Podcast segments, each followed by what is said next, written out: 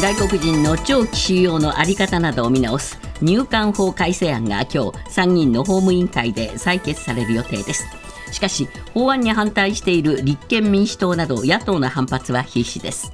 また国会前では反対派が保護すべき難民が保護されなくなるとしてデモを行いました。政府は昨日男女共同参画会議を開き女性版骨太の方針の原案を示しプライム市場の上場企業を対象に2030年までに女性役員の比率を30%以上とする数値目標を提示しました。また原案では各企業に対して数値目標を達成するための行動計画を策定することを推奨しています。マイナンバーカードをめぐり厚生労働省は本人が希望していないにもかかわらずマイナ保険証として利用できるよう勝手に登録されていたケースがあったと明らかにしました。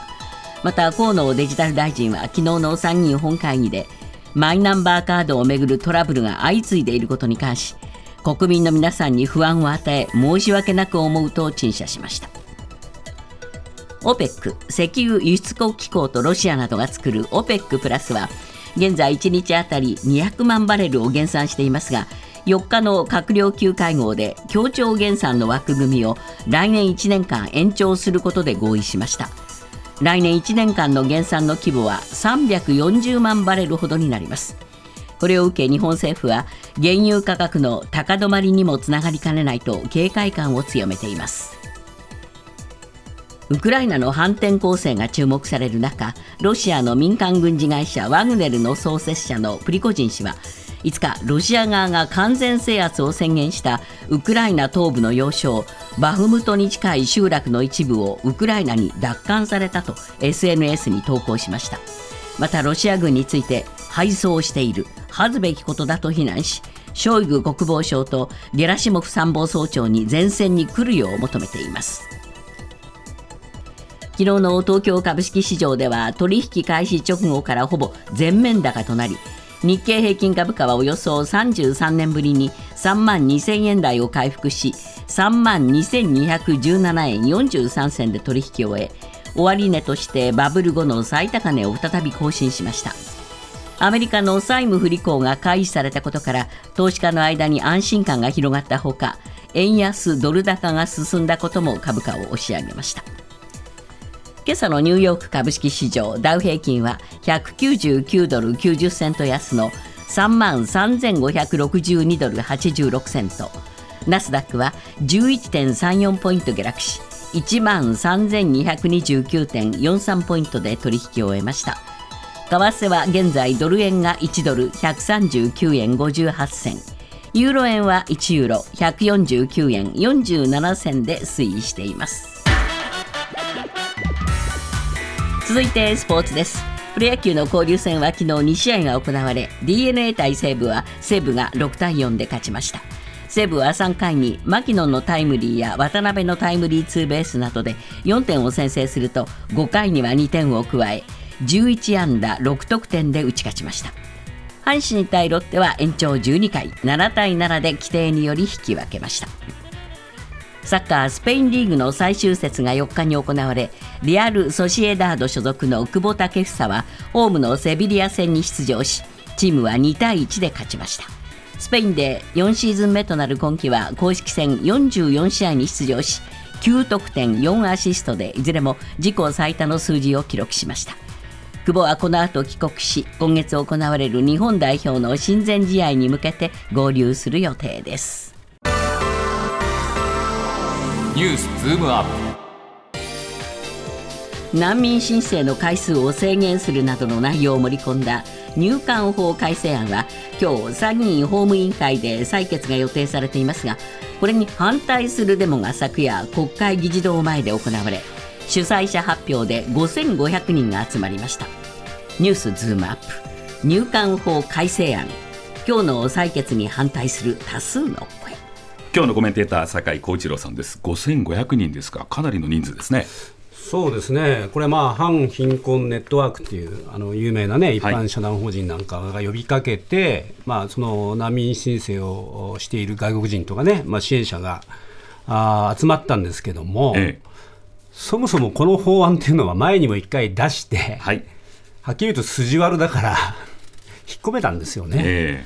じゃああー今回、すごくいいいい風に改正されたかっていうと、はい。逆で、ええ。いろいろ問題がさらに浮かび上がってきたっていうのがこの法案なわけですよ。えそれでデモが起きたと。起きてるし、えこれはだから国会の中でもね、はい。あのーより良い方向へ改正していく法案なのかどうかっていうのは、本来もっとちゃんと議論すべきなんですけども、え。じゃあ一つちょっと申し上げるとね、はい。例えば、あのー難民、今、難民のね、えー申請っていうのは、まああのー何回かできるわけですけども、えー今度の改正ではですよ、はい。申請は2回までと。ええーで申請が3回目以降になると、その母国へ送還することができるってことになってるわけですよ。えはい。それからもう一つ、その3回目以降であっても、今ね、あの申請中の場合はええ送還しないっていうのがあったんですけども、もう3回目ならえ返しましょうと。えこれはね、で入管庁はなんでこんなことを言い出したかっていうと、難民申請をこう繰り返して、ですねとにかく退去を、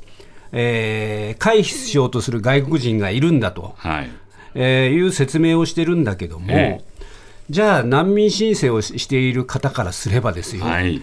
母国に帰ると命が危ないと、えだから必死になって申請しているわけで、えそうですよね。そもそも認めない。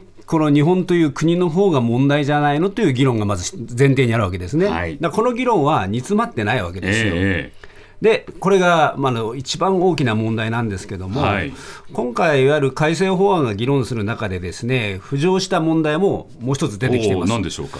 それは難民審査参与参与員っていうですね、はいこのまあす方の問題があってですね、これ何なのかっていうと、難民審査参与員と。はい。これあの、難民認定率が低いと、日本がもともとね、はい。で、国際的にも非難されているということで、この参与員っていうのが2005年にまあ創設されたわけですね。でそれは何なのかっていうと、まあ、入管当局がまあ一次審査をするわけですね。で難民不認定となると、はい。その場合に、えー二次審査で、いや、入管がやった、当局がやったことは、正しいのか正しくないのかを、まあ、意見を述べるということではい、えー現在111人いらっしゃるんですよ。はいで、これはつまりね、あの一人一人の難民に、まあ、真摯に向き合って、ええ審査していこうというのが参与員制度のもうだから、いい制度ができたのかと思いきや。思いきや、はい。例えそうじゃなくてですね、え実は NPO 法人難民を助ける会っていうのがあるんですけども、えそこの名誉会長の柳瀬房子さんって方がいらっしゃるのね。でこの方が一昨年の衆院法務委員会の参考人招致でですね、ええこんな発言をししてるわけです。えは難民を探して認定したいと思っているのに、ほとんど見つけることができませんと。へえ。ええこれ事実に基づいてるのかしら？いや、そんなことはないと思いますよ。でねええで、あのー政府はね、この発言を入管法改正のよりどころにさえしてるわけですよ。で、この柳瀬氏さんについてはですね、他にも問題があって、え2005年からこれまでにおよそ2000件の対面審査をしてですね、あーそのうち難民認定をすべきだと意見したのは6人というふうに説明してるんですね。え。2000分の6。はい、うんだから1%に満たないわけですけれども、しかしこれ、入管法改正に反対する弁護士グループがですね、はいあの3日、記者会見をして、ですねこれ、柳瀬氏が申請者と面談したのは、はい。年に90数名、100人に届いていないと。もう2000件とは乖離してますね。でしょ？これでしかも音声データを入手したっていう発表をしてるわけですよ。うん。だから2000件の対面審査っていうその説明自体が、ええ。あのなかったんじゃないかという疑惑が出てるわけですね。ええでその柳瀬氏のまさに、えー話をもとにですね、はいこういう改正案がですね、まあ、根拠となってるんなら、うんそれは問題じゃないですか。確かにそうですねええでもさらにね、ええ他の参与員はどうなのかっていうと、2年ほどで審査数は5件に満たない方もいると。つまり偏ってるってことですよ。はあはということは、国が便利な人に、自分の都合のいい人に、ほうこれ、審査をやらせて、ええ。しかもこの弁護士グループの話からすると、対面をちゃんとやってないんじゃないかっていう話まで浮上している、こういう中でですよ、この法案が通るっていうのはどうなのかって話がまず一つありそうますすね。それは大きな問題ですね。で別の問題もあるんですよ。一昨年3月あの名古屋入管でですねあのスリランカ人の女性の方が亡くなりましたよね、ウィシュマリさんがね、その時に、えー、とで入管の収容体制についてはいろいろ問題されてるじゃないですか、問題があるってね、えで病院に連れてかなかったとかね。そうですよね。とは今年の1月にですねお大阪の入管えでえ。常勤の女性の医師がですね、はい。お酒に酔った状態で外国人収容者を診察していた疑いが出ていると。えで収容者が鼻血を出したとき、この医師医師から間違った薬を処方されて、その後、外部の病院で診察を受けざるを得なかったという証言があるんですよ。えはい。だから、つまり、あの非常に軽視している、この入管の医療体制が、これ引き引き続き続いてるっていうことですから、えこういう問題がある中で、改正なのか改悪なのか分かりませんけども、そう,、いう方向へ行くのはどうかなって話だと思います。え一歩立ち止まって考えなければいけないかもしれないですね。ニュースズームアップ企業における女性の登用を促進する女性版骨太の方針2023について政府は昨日の男女共同参画会議で原案を示しました女性役員の比率を大幅に上昇させることや男女の賃金格差などの是正を掲げています。ニュースズームアップ。女性版骨太の方針で女性の地位向上なるか。まあ、日本はこの点については遅れている遅れているとこう言われてますが本腰を入れるということでしょうか。土井さんね、よく考えてみると、情けない話なんですよ。ん。つまり、大企業はいろいろいいことを言うじゃないですか、はい。社会貢献してるって、はい。ね。だけど女性の比率が非常に低い、えだから国に国がやれって言うまで待ってるっていう、そういう話でえしょ、これ。そうですね。そうとも言えますね。で実際、日本のええあの東証プライム上場企業、つまり昔の一部上場企業は、平均で女性の役員の比率っていうのは11.4%なわけですね。11.4。で OECD の加盟国の平均がまあ29%ですから、29.6、まあ、3割ですよ、うんうん。これ、ものすごい差があるわけですね。ええで、あのーそういう中で、じゃあ、どうするのかと。はい。いうで一部には確かに女性取締役の人が一人もいない会社に対してはですね、取締役1000人に対して反対を投じる動きも出てますが、はいこれ、まだ一部なんですよ。うんうん。だから、まあ、政府がはいこういう女性版骨太の方針と称してですよ、えー企業にやれっていう、はっきり言えばやれっていうことを言い出したという情けない話なんですよ。その内容ですが、どんなことが？まず、その東証プライムに上場する企業を対象にですね、ええ2025年をめどに、最低1人女性役員をちゃんと選んでくださいねと。はい。えー2030年までに女性役員の比率を、えー、30%以上としてくださいねうんという話で、この数値目標は、ええ東京証券取引所のはい上場規則の、まあ、規則に設ける予定ですと、ええつまりルールですとはいいう話なんですね。じゃあ今、日本ではい女性役員30%を対象し、えー達成しているこの対象企業はですね、え去年時点でわずか2.2%。え。2.2%。うん。あと7年で、はい。これをすべて達、すべての会社が達成しなきゃいけないわけだから、え結構大変なんですえ。が、大変ですね。まあ、ややろうとはできんじゃないのと私は思いますよ。うん。ええ。どういうあれこれ後押しとかですねそういうのが必要になってくるんでしょうね。まず、その根底にあるのは、やっぱり女性がはい。会社の中で活躍できるってことが大事じゃないですか、そうですね。そこでいわゆる部長になったり、はい本部長になったり、そして役員になっていくっていうのが必要なわけじゃないですか。ところが今まで日本の企業では女性は年齢を重ねるとちょうど育児の問題があったりして離職したりしてなかなかこう継続して働けない。こんな問題はずっとありましたよね。そうですね。では今の育児の負担の話をさらにブレイクダウンして、え。えー議論してみるとですね例えば東京都の調査によると昨年度の都内の企業の育児休業取得率、えはい、あのーこれ女性がですね94.1%え男性26.2%なんですよ。このね、育児休業、男性も取りなさいと言ってから、はい。もう何年も経ってるわけですよ。そうですね。そういう中で、うん。この低い数字っていう問題があるわけですね。うんはい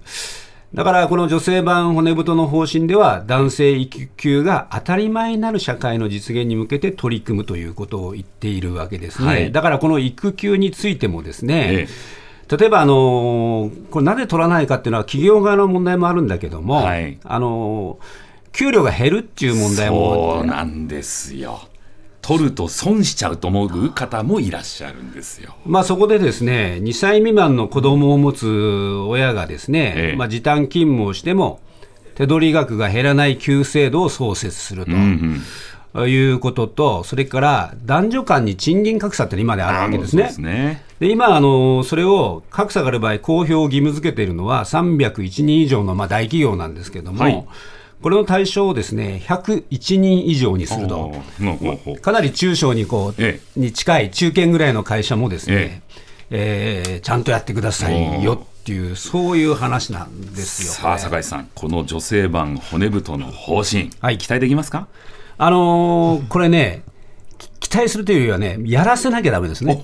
つまり義務化しなきゃいけないんですよ。ええ。あの海外でもそうなんだけど、育休もえ義務化してる国は出生率上がってるんですよ。えうんそれから役員の比率もやっぱり法律や規則ではい義務付けなきゃやらないんですよ。えでもう一つ大事な点、そんなことをいろいろやっても、家事は女性の仕事だと思っている人たちが男性に多いので、えそれを変えなきゃいけない。うんそれは法律で変えられるのかっていうとなかなか難しいんだけども、ええそこをみんなの意識改革しないと変わらないと思いますね。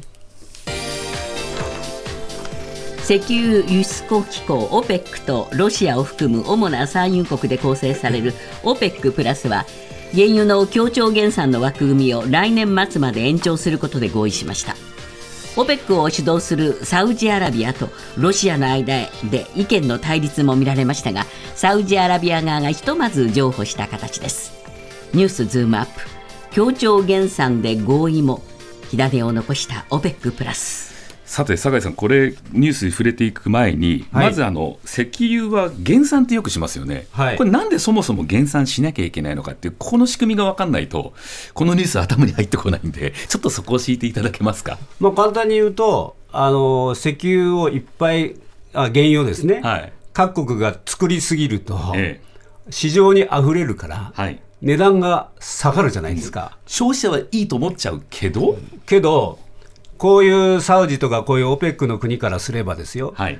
ものすごい努力して、えいっぱい原油作っても、どんどん値段が下がったら困るから、コントロールまずしましょうっていう、そういう話わけですね。えで、それは何との関係かというと、やっぱり世界の景気との関係なんですよ。景気、景気がダウンすれば、ええ。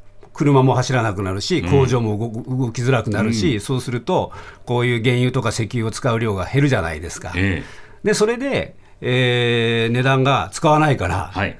ダブついちゃうわけですね。ええで、今、割とそれに近い状態になっているので、じゃあどうしましょうかっていうのを、このはい。OPEC っていうね、サウジを中心とする、えー中東の国と、まあ、ロシアなんかもこれ入ってる OPEC プラスっていうのではい、議論して、はっきり言えば減産しなかった。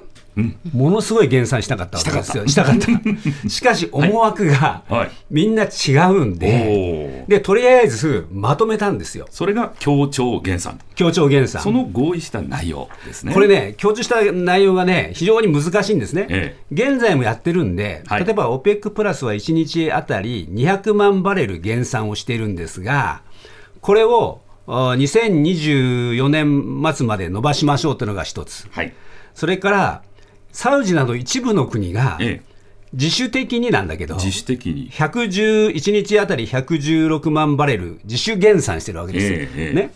こういうところはあのもよりもっと減産したいんだけど、みんなが従わないから自分たちの国だけまずやりますっていう、ええでそれも伸ばす、えそれも2024年まで伸ばすというのがまず決まったんえですね。さらに減産を続けますと、ええ。うん。でサウジ単独で言うと、ええ。7月の1か月間だけ、追加で1日あたり100万バレルの自主減産をすると。へえ、つまりサウジはみんなにもっともっと減産してよという話なんだけど。リーダーシップ取ってるわけですか。ら、ええ。だけど、例えば本来ロシアなんかはええ。減産したくないわけですよ。